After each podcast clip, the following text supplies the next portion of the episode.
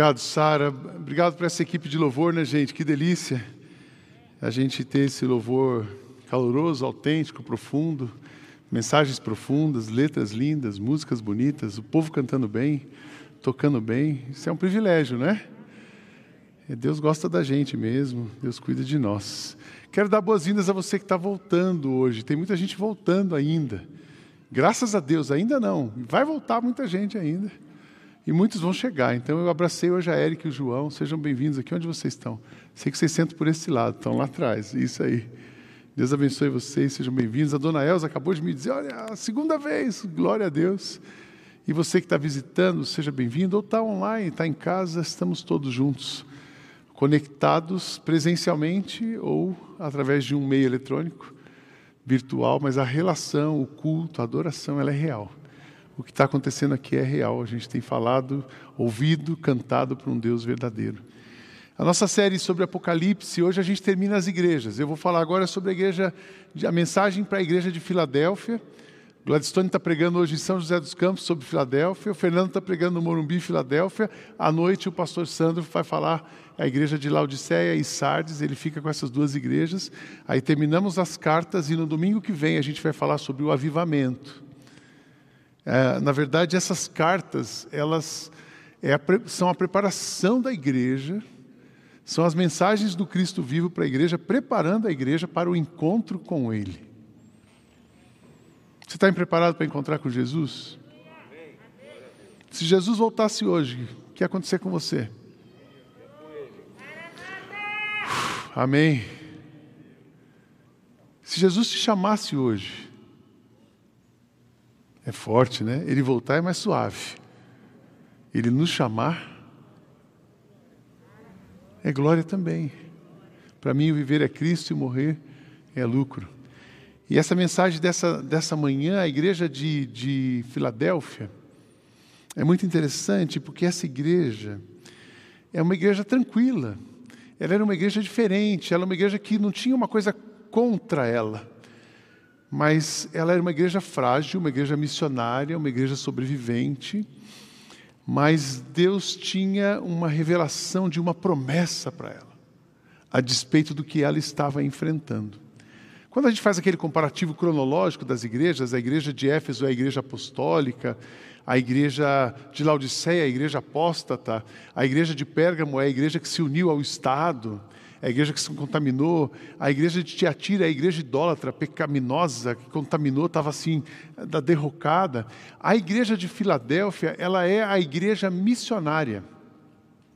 E é muito interessante, mas a mensagem dessa manhã, quando eu estava preparando, todas as cartas do Apocalipse, elas me confrontaram muito. Eu não sei você, mas eu fui muito confrontado, a minha a minha espiritualidade, a minha relação com Deus, ao meu comportamento.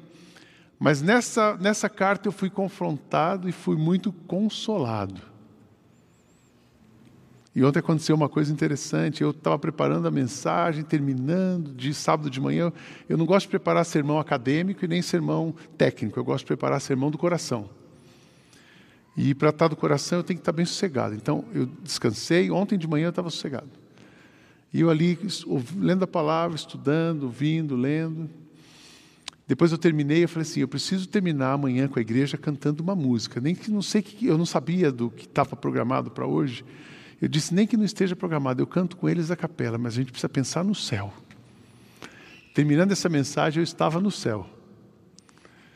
Aí a gente almoçou ontem com o Cris e a Paola, o Cris que está aqui. O Cris não é, alguns pensam que ele é português, né? ele é argentino, mas é crente. É argentino, mas é legal a gente estava almoçando com eles e eu falei, Cris, qual é a última música do culto amanhã?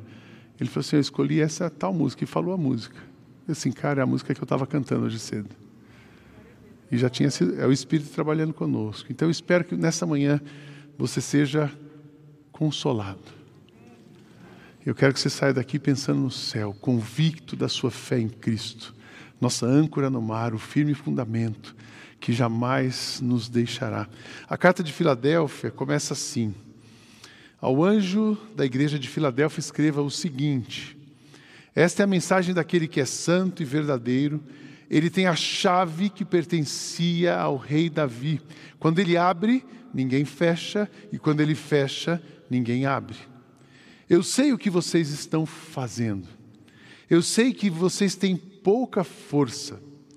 Vocês têm seguido os meus ensinamentos, têm sido fiéis a mim, e eu abri diante de vocês uma porta que ninguém pode fechar. Escutem. Enquanto quanto aquela gente que pertence a Satanás, aqueles mentirosos que afirmam que são judeus, mas não são, eu farei com que eles venham e caiam de joelhos diante de vocês. E todos eles saberão que eu amo vocês.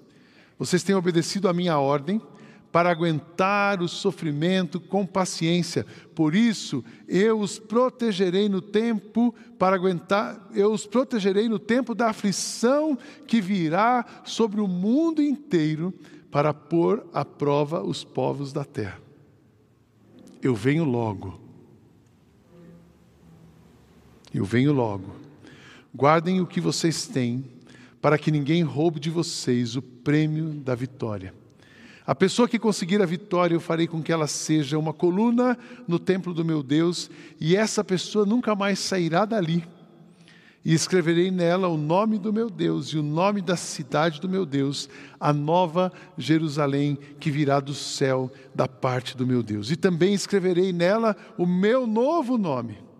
Portanto, se vocês têm ouvidos para ouvir, então ouçam o que o Espírito de Deus diz às igrejas.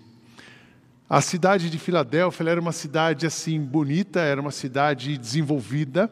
Ao contrário de Pérgamo, que a gente ouviu no domingo passado, ela era uma cidade rica, próspera, uma cidade badalada. Na cidade de, de Filadélfia, ela vivia basicamente de uvas e vinhos. Quando fala uva e vinho, eu já começo a pensar ah, imagina Santiago do Chile, tem as vinícolas. Aí você vai para a Califórnia, tem o Napa Valley. Eu fui mais para o Napa Valley, onde se produz os vinhos californianos. Imagina uma cidade, mas também fui para o sul do Brasil. Tem Flores da Cunha, a maior produtora de uvas da América Latina, é uma cidade do sul do Brasil. Flores da Cunha é linda aquela cidade. E eu fiquei pensando, uma cidade tranquila, só que eles estavam numa região de terremotos, então eles tinham algumas tribulações. Mas era uma cidade que, então, está mais para a Califórnia, era uma cidade que se desenvolviam, que viviam bem. Mas o que acontecia? Aquela cidade era tão bonita que ela, ela, ela, ela, visada, ela era visada pelo império. Então ela era chamada de Neo-Cesareia, a nova cidade de César, imperador. Então a presença do Estado naquela cidade era muito forte. E aí então, obviamente, que existia a igreja, a igreja de Filadélfia, que era uma igreja fundada pelos apóstolos, era uma igreja cristã, mas tinha naquela cidade também os judeus que se diziam judeus e não eram judeus, então tinha uma confusão religiosa. E tinham aqueles que adoravam a Satanás. Ali naquela cidade, além do, do culto ao governo, do culto ao imperador, tinha o culto a Zeus e o culto a Héstia, são deuses gregos. Então era uma cidade próspera, desenvolvida, uma cidade com glamour, que tinha seus problemas naturais, mas tinha uma situação religiosa complicada. E no meio dessa situação religiosa idólatra, a, a, mística e misturada, tinha uma igreja. E é interessante que Jesus, ele começa se apresentando para aquela igreja, e aqui ele fala sobre, no verso 7, aquele que tem a chave de Davi. Ele está dizendo: olha, não é qualquer pessoa que está falando com vocês. Quem está falando com vocês, e ele mostra o poder superior de Jesus, é aquele que tem a chave do céu, que ele liga, ninguém desliga, e o que ele desliga, ninguém liga. É aquele que inclui, aquele que exclui, aquele que manda de verdade, de fato. Então prestem atenção, porque eu estou falando sério com vocês. E o que eu estou falando com vocês eu posso fazer. E aí ele continua: Eu estou abrindo portas para você. Eu estou dando para vocês oportunidades, apesar de vocês serem uma igreja com pouca força.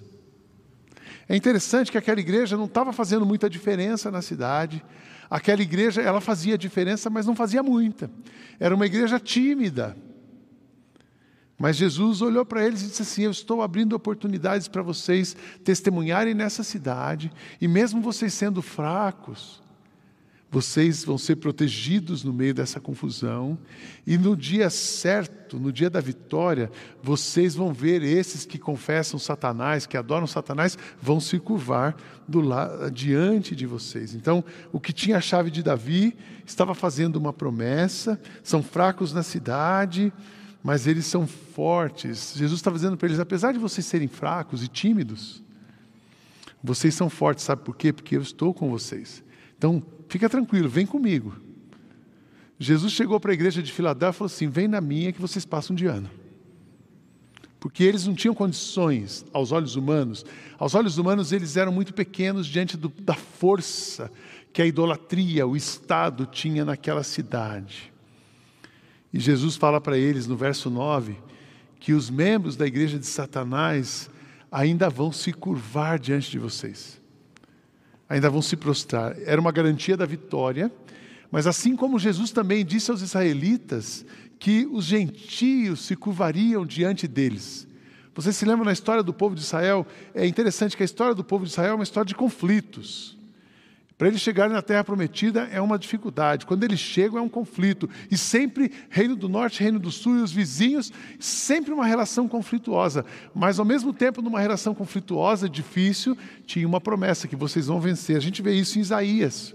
Isaías falou isso para o povo de Israel. O Senhor diz ao povo de Israel: Vocês ficarão com as riquezas do Egito, da Etiópia e dos moradores de Seba, aquela gente alta vocês os derrotarão e eles serão seus escravos, e presos concorrentes irão andando atrás de vocês. Eles se ajoelharão na frente de vocês e declararão humildemente: Deus está com vocês e não há outro Deus além dele.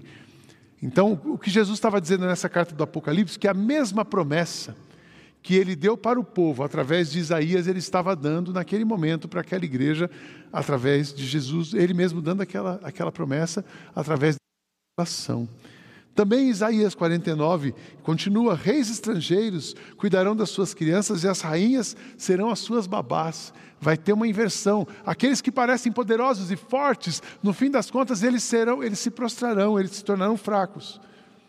Reis e rainhas se ajoelharão, ajoelharão em frente de vocês, encostarão o rosto no chão e lamberão o pó do pés de vocês. Então vocês ficarão sabendo que eu sou o Senhor e os que confiam em mim nunca ficam desiludidos. Quantas palavras de encorajamento para uma igreja frágil. E aí também no verso 10, eles falam, ele diz assim: "Vocês guardaram a palavra.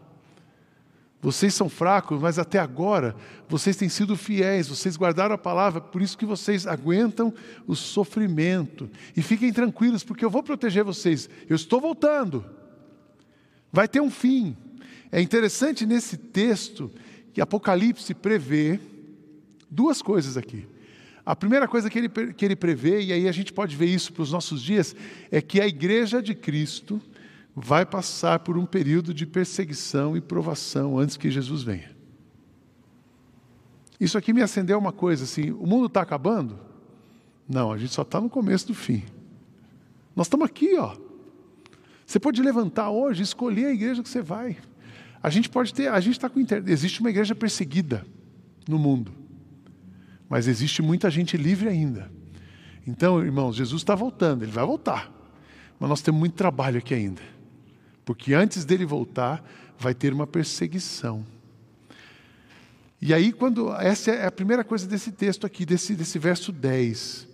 Mas tem uma outra coisa que também está ensinando aqui, que alguns entendem isso como, ah, mas vocês serão protegidos. Alguns entendem isso como sendo o seguinte: vai ter uma perseguição, mas antes dessa perseguição chegar, Jesus vai retirar a sua igreja.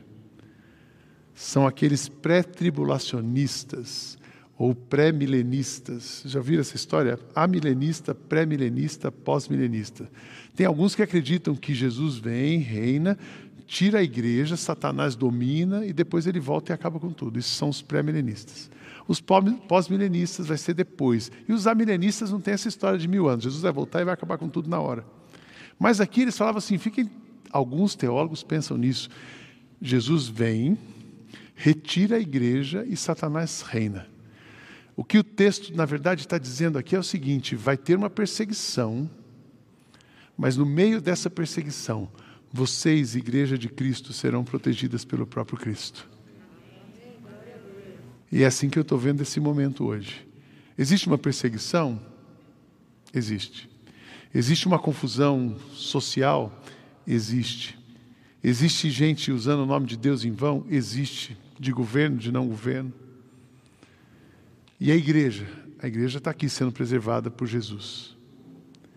Os filhos de Deus, aqueles que são protegidos, aqueles que confessam Jesus, estão recebendo novas forças para viver nesse mundo complicado. Seremos protegidos, não seremos abalados. É lindo ouvir isso. Vocês não vão ser abalados, apesar de viverem toda tribulação, apesar de sofrerem toda perseguição. E aí ele termina no verso 11 encorajando: Eu estou voltando. Enquanto eu estou voltando, aproveite as oportunidades e fica firme. Fica firme, porque eu estou voltando e tenho uma promessa para vocês. Qual é a minha promessa para vocês? E aí, por isso que a gente tem o nome de Nova Jerusalém, porque ali era Nova Cesareia. A cidade de vocês não é uma nova Cesareia. A cidade de vocês não é essa cidade boa, que sofre com questões físicas, geográficas, mas a cidade de vocês é uma cidade chamada Nova Jerusalém. Uma cidade onde Deus habita uma cidade onde você não vai ter mais lágrimas, porque eu vou enxugar dos seus olhos todas as lágrimas. Uma cidade onde não vai ter mais dor, não vai ter tristeza, não vai ter mais morte. Mas vocês encontrarão o Cordeiro. Lá é que vocês, vocês precisam viver aqui, mas olhem para lá. Porque é lá que vocês vão ser, lá é a eternidade, lá que vocês vão ser consolados de fato, lá que vocês vão viver. E é muito interessante, quando eu, Nova Jerusalém, eu lembro daquele cântico, né? Lá está o meu tesouro. Lembra disso? Quem lembra?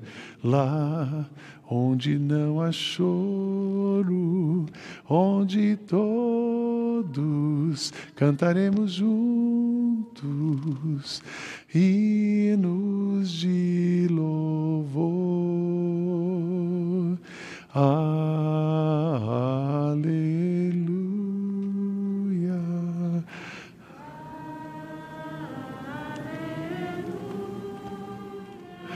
Aleluia,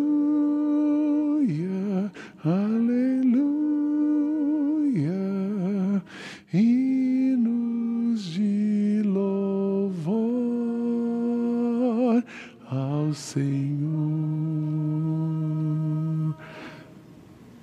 Aquela igreja ouviu o seguinte: vocês não são desse mundo. Aqui não é o lugar de vocês. Vocês não foram feitos para isso. E eu volto, eu venho e vou levar vocês. Enquanto isso não acontece, vocês vão sofrer perseguições. Jesus nunca disse que a gente não ia ter tribulação. Vocês vão ter tribulação, mas tenham um bom ânimo, eu venci o mundo. No mundo vocês vão ter aflições, mas tenham um bom ânimo, eu venci o mundo. No mundo, vocês vão passar ainda nesse, nessa fase antes que eu volte, vocês vão passar, vocês vão ouvir falar de terremotos. Vocês vão ouvir falar de guerras. Vocês vão ouvir falar de de doenças e pragas e pandemias. Vocês vão ouvir falar do amor se esfriar. Vocês vão ouvir falar de pessoas agredindo a própria vida. Mas fiquem firmes, fiquem firmes. Eu estou com vocês, estou abrindo oportunidades para vocês e já preparei para vocês uma nova cidade. É linda essa carta. Porque uma igreja frágil, eu vejo, eu vejo todos nós. Na verdade, eu vi a nossa igreja em todas as cartas. Tudo aquilo que era bom, eu vejo na nossa igreja. E tudo aquilo que Deus tinha contra aquelas igrejas, eu também vejo que a gente pode falhar nessas coisas.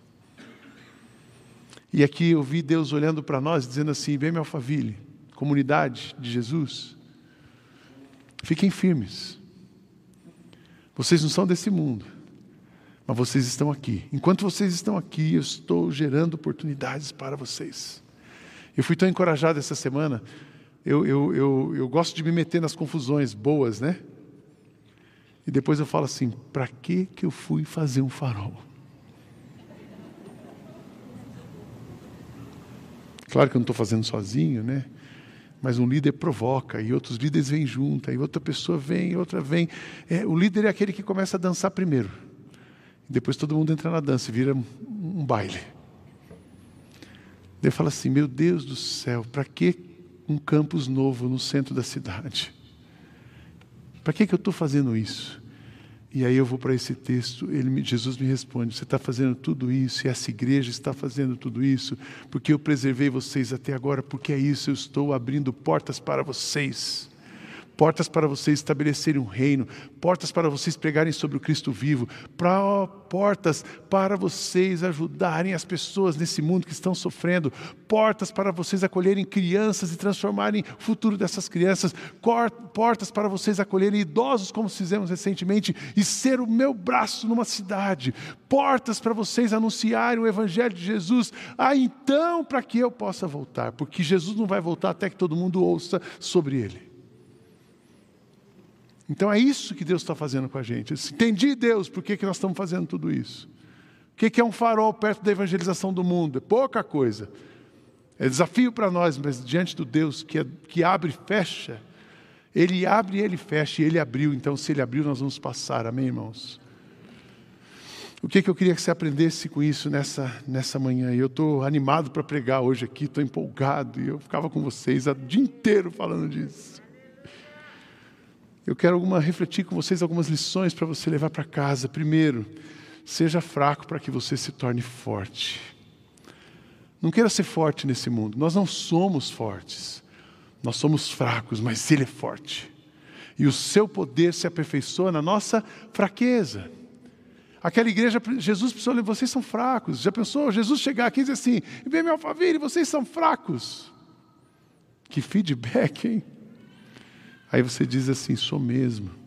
Eu sou fraco porque nós podemos ser fracos diante do parâmetro da sociedade. Qual é a força da igreja? Diante dos poderes que operam, diante das, das potestades e principados. Mas nós somos fortes porque o poder de Cristo está em nós.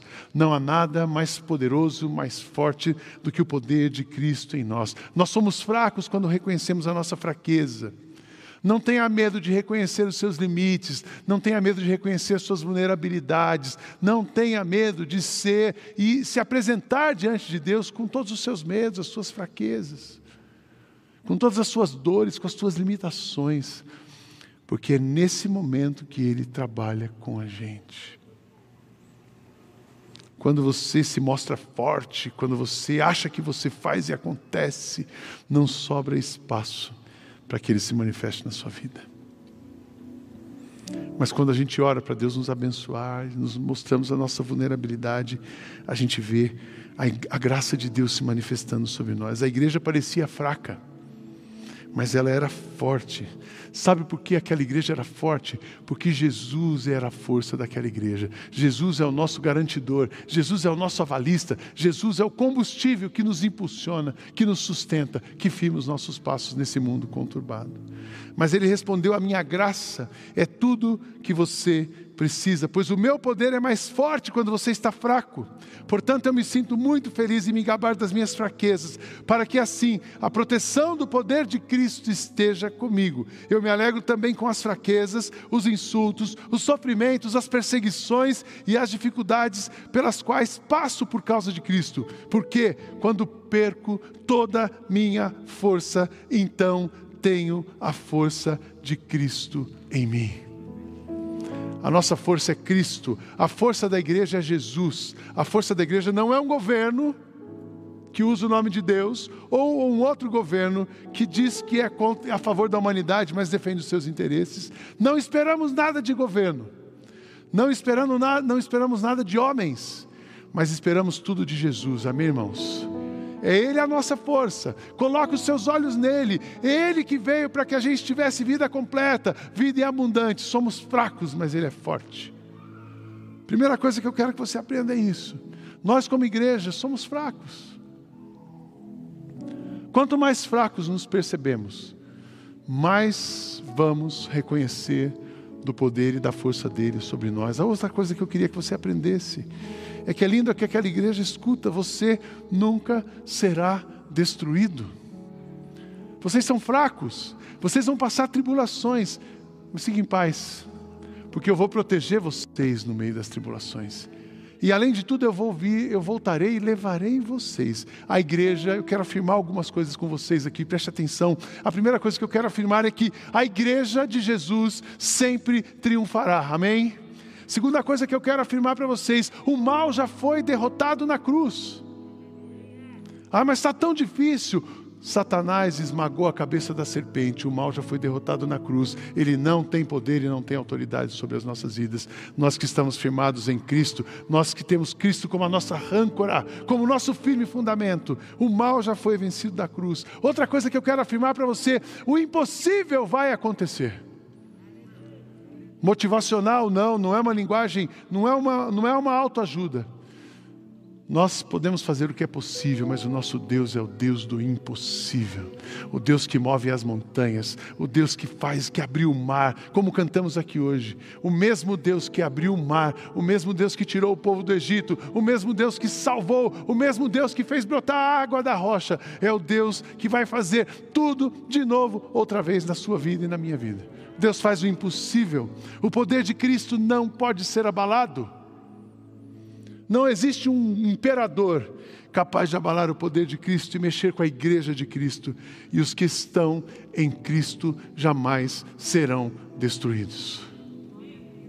Puxa, mas está difícil. Não. Nós que não, pois nós não anunciamos a nós mesmos. Nós anunciamos Jesus Cristo como Senhor e não e a nós como servos de vocês por causa de Jesus. Porém, nós que temos esse tesouro espiritual, somos como potes de barro, para que fique claro que o poder supremo pertence a Deus e não a nós. Muitas vezes ficamos aflitos, mas não somos derrotados. Algumas vezes ficamos em dúvida, mas nunca desesperados. Temos muitos inimigos, mas nunca nos falta um amigo. Às vezes somos gravemente feridos, mas não somos destruídos. Levamos sempre o nosso corpo mortal à morte de Jesus, para que também a vida dele seja vista em nosso corpo durante a vida inteira, estamos sempre em perigo de morte por causa de Jesus, para que a vida dele seja vista nesse corpo mortal, de modo que a morte está agindo em nós e a vida está agindo em vocês. Por isso, Preste atenção, por isso nunca ficamos desanimados. Mesmo que o nosso corpo vá se gastando, o nosso espírito vai se renovando dia a dia, e essa pequena e passageira aflição que sofremos vai trazer uma glória enorme e eterna, muito maior do que o sofrimento, porque nós não prestamos atenção nas coisas que se veem, mas nas que não se veem, porque aquilo que pode ser visto dura apenas um pouco, mas o que não pode ser visto dura para sempre. Fiquem tranquilos, fiquem tranquilos. Jesus nos protegerá, Jesus vai cuidar de nós. E a gente fica aflito, mas você e eu, igreja de Jesus, nunca será destruída. Eu queria também que lembrar você. Lembra que seja fraco, não tenha medo de reconhecer a sua fraqueza, mas entenda que você nunca será destruído e que você será protegido. A mensagem para aquela igreja era uma mensagem de conforto. Vocês serão protegidos. Você não vai ser poupado do sofrimento, vocês vão ter perseguições. Mas eu vou proteger vocês, a minha palavra vai alimentar vocês. Jesus não nos prometeu que não teríamos a tempestade. Ele nos garantiu a sua presença no meio da tempestade. É diferente. E põe tempestade nisso, né? Essa semana não sei porquê, eu voltei em março do ano passado. Acho que eu estava fazendo alguma coisa cronológica e lembrando de março do ano passado. Que situação, que falta de perspectiva. Mas nós estamos aqui. Depois, por essas confusões governamentais, não governamentais, essa política atrapalhada do Brasil, a gente viu o número de mortes aumentando. Que situação difícil. Mas Deus nos preservou até hoje. Sentimos muito pelos que partiram, pelas famílias enlutadas. Mas a porta que eu abro, ninguém fecha. A porta que eu fecho, ninguém abre. Não sabemos o futuro, mas sabemos o que nos espera no futuro. Sabemos o que a gente tem para hoje. A gente sabe que no futuro é uma nova Jerusalém, mas a, gente sabe o que a gente tem para hoje. E Salmo 37, verso 7, 34, verso 7 e 8 diz assim: O anjo do Senhor fica em volta daqueles que o temem e os protege do perigo. Procure, procurem descobrir por você mesmo como o Senhor Deus é bom. Feliz aquele que encontra segurança nele. Essa semana eu visitei uma família. Ah, membro da igreja, ele precisava fazer uma cirurgia no coração. No meio da pandemia, ele pega uma bactéria, essa bactéria corrói uma válvula no seu coração e ele precisou trocar a válvula do coração. E trocar a válvula do coração, abre o coração, é aquela cirurgia peito aberto, tira o coração, põe numa máquina, troca, troca a válvula, volta o coração. E eu falei assim, eu preciso visitar esse, esse homem antes de, dele passar por essa cirurgia. E falei, vou lá no hospital. Estava na Lapa, já fui com Luzimar lá. E eu fiquei olhando aquela situação, o marido e a mulher estavam no hospital, véspera da cirurgia, no dia seguinte eles iriam ser operados. Imagina você, amanhã cedo você tem uma cirurgia do coração. Vão abrir seu peito, vão tirar seu coração, trocar uma válvula, depois volta. Eu falei assim, Jesus, põe a mão nesse homem. E, e eu saí de lá pensando assim, como é que dá para esse casal ficar em paz? A gente vai lá, ora, fique em paz. Como é que esse casal vai ficar em paz até amanhã, a hora que voltar desse negócio? Aí eu lembro que eu mandei esse texto para ela, que o anjo do Senhor fique em volta daqueles que o temem. A gente nunca está sozinho. Mesmo que você precise passar por uma cirurgia de abrir seu coração, botar numa máquina e depois voltar a ele, você nunca está sozinho, porque o Senhor da vida está conosco. Nós seremos protegidos no dia bom, no dia mau nas enfermidades, na depressão, na tragédia, Ele está conosco. E a última coisa que eu quero dizer para você e fazer você viajar comigo, vamos olhar lá para frente. Sua cidade futura é a nova Jerusalém. Você não é deste mundo. Você não é desse mundo. Nós estamos de passagem por aqui. Mas Deus tem uma nova cidade para nós, um novo endereço para nós, um novo lugar, um lugar onde Ele habita, um lugar só Ele, a vontade dele reina, um lugar onde Ele vai ser adorado, um lugar onde não há choro e dor, toda lágrima será enxugada, um lugar onde todas essas 570 mil famílias, quase 600 mil famílias serão consoladas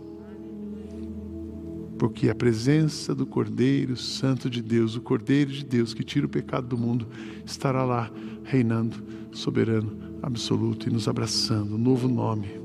E eu queria que você fechasse seus olhos e pensasse nessa nova terra. Uma senhora perguntou para mim, pastor, vai ter shopping no céu? Eu falei assim, não sei, mas espero que tenha.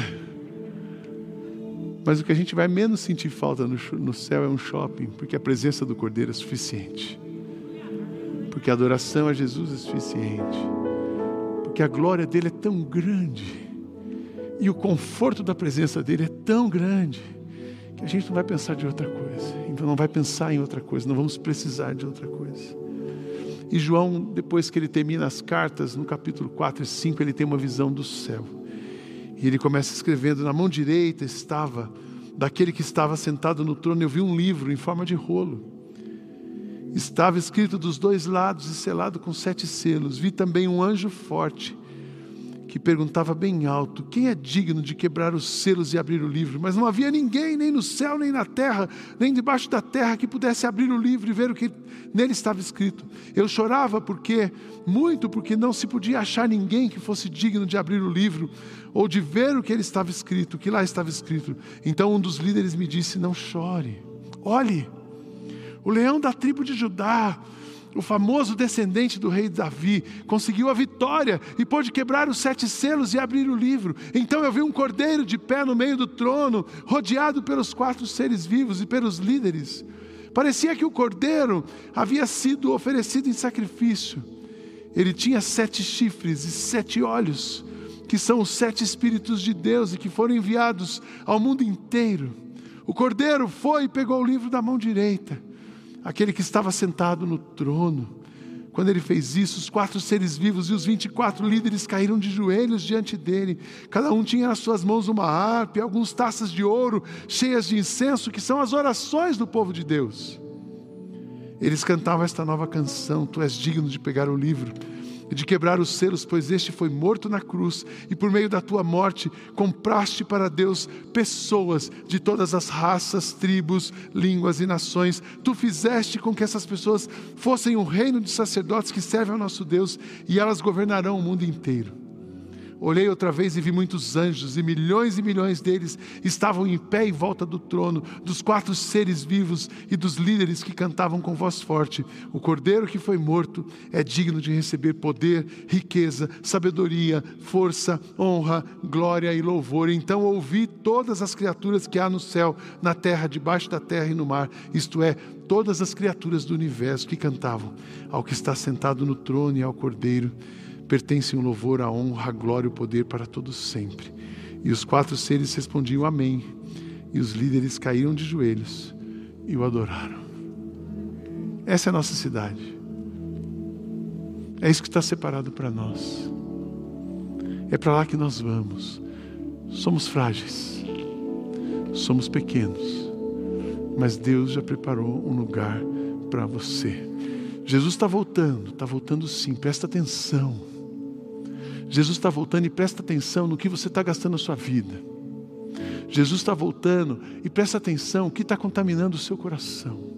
Jesus está voltando e será que você não está se achando muito mais poderoso do que você realmente é? Jesus está voltando, igreja. É tempo da gente ser humilde, é tempo da gente se colocar na mão dEle, é tempo da gente aproveitar as oportunidades, porque Ele abriu oportunidades para nós. Ele está nos chamando para aproveitarmos esse tempo aqui para a glória dele, enquanto caminhamos para a cidade celestial. Lá é o nosso lugar. Preste atenção nessa música da banda. Vamos cantar com eles. Depois eu volto aqui para a gente encerrar essa mensagem.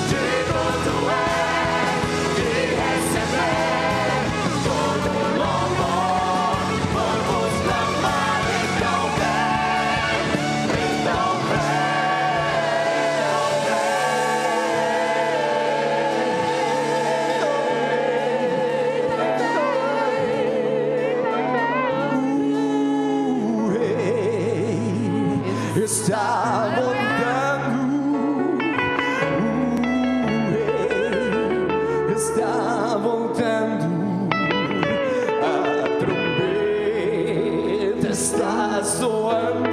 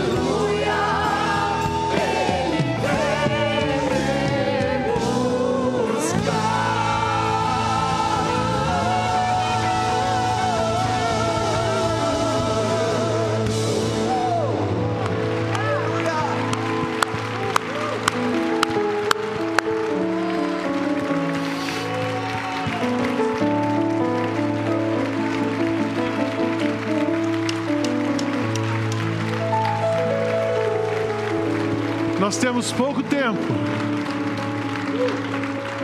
Igreja, nós temos pouco tempo. Mas a gente precisa aproveitar esse tempo.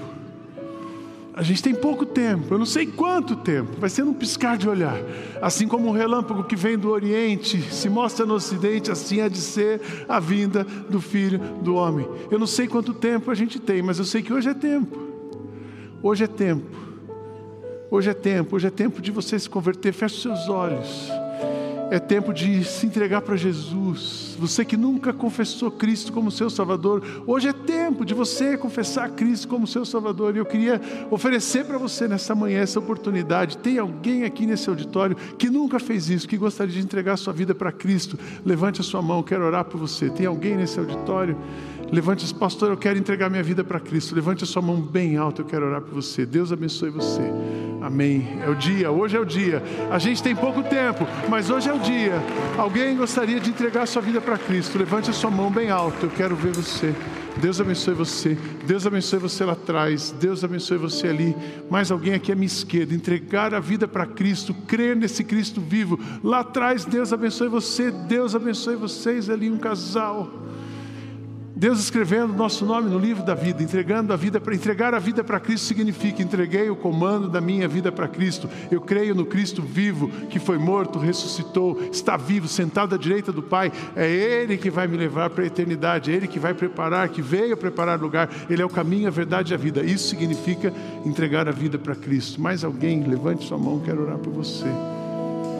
Deus abençoe você aqui na frente. Glória a Deus. Hoje é o dia. Temos pouco tempo, mas hoje é o tempo. Temos pouco tempo, mas hoje é o tempo. Deus abençoe vocês que levantaram suas mãos, entregando sua vida para Cristo. Eu vou orar por vocês daqui a pouco. Vocês podem passar no final, lá na conexão. O pessoal vai te entregar um presente, orar com você e te acolher. Mas também quero orar por você que está passando por uma dificuldade. Você precisa de um milagre na sua vida. Tem sentido. Eu sei que tem gente com questão da saúde. Eu sei que tem gente com atores da emoção. Eu sei que tem gente que não superou o luto. Eu sei que tem gente que está com dificuldade no trabalho. Eu quero orar por você, porque a gente tem pouco tempo, mas eu quero orar para que Deus te dê paz no meio dessa tribulação. E que você sinta a mão de Deus na sua vida. No mundo nós vamos ter aflições, mas Ele está conosco. Tem alguém? Levante sua mão. Quero orar por você. Deus abençoe todos vocês. Deus sabe, Deus conhece. Deus conhece teu coração, Deus conhece tua casa. Deus conhece suas lutas, suas guerras, sua batalha. Ele não está longe, Senhor Jesus. Olha essas mãos levantadas, são pessoas que estão clamando ao Senhor, precisando de uma intervenção do Senhor. Venha de um modo poderoso, sobrenatural, mexer na vida deles, trazendo cura, trazendo libertação, acertos de contas, trabalho, provisão, renovando as emoções. Mas que eles vejam, eles vejam a glória do Senhor agora, nesse momento, nesse, nesse momento da história de vida deles. Abençoa, o Senhor sabe que cada um precisa. Abençoa esses que levantaram as suas mãos, confessando o Senhor como Salvador. E a todos nós, Deus, essa comunidade, a toda a igreja de Jesus no mundo, que a gente possa prestar atenção e vivemos o hoje de uma maneira consciente, vivemos hoje aproveitando as oportunidades, mas vivemos o hoje esperançados pela glória futura que o Senhor já separou para nós. Abençoa-nos nesse dia, nesta semana, nos dê sabedoria, nos dê coragem, nos dê ousadia, nos dê generosidade, nos dê desprendimento, tudo o que precisamos para de fato cumprirmos a missão que o Senhor tem nos chamado nesse mundo, nesse lugar. Que a graça do Senhor Jesus, o amor de Deus, o nosso Pai, consola, a direção, mover do Espírito, seja com cada pessoa que está aqui, cada pessoa conectada e todo o seu povo.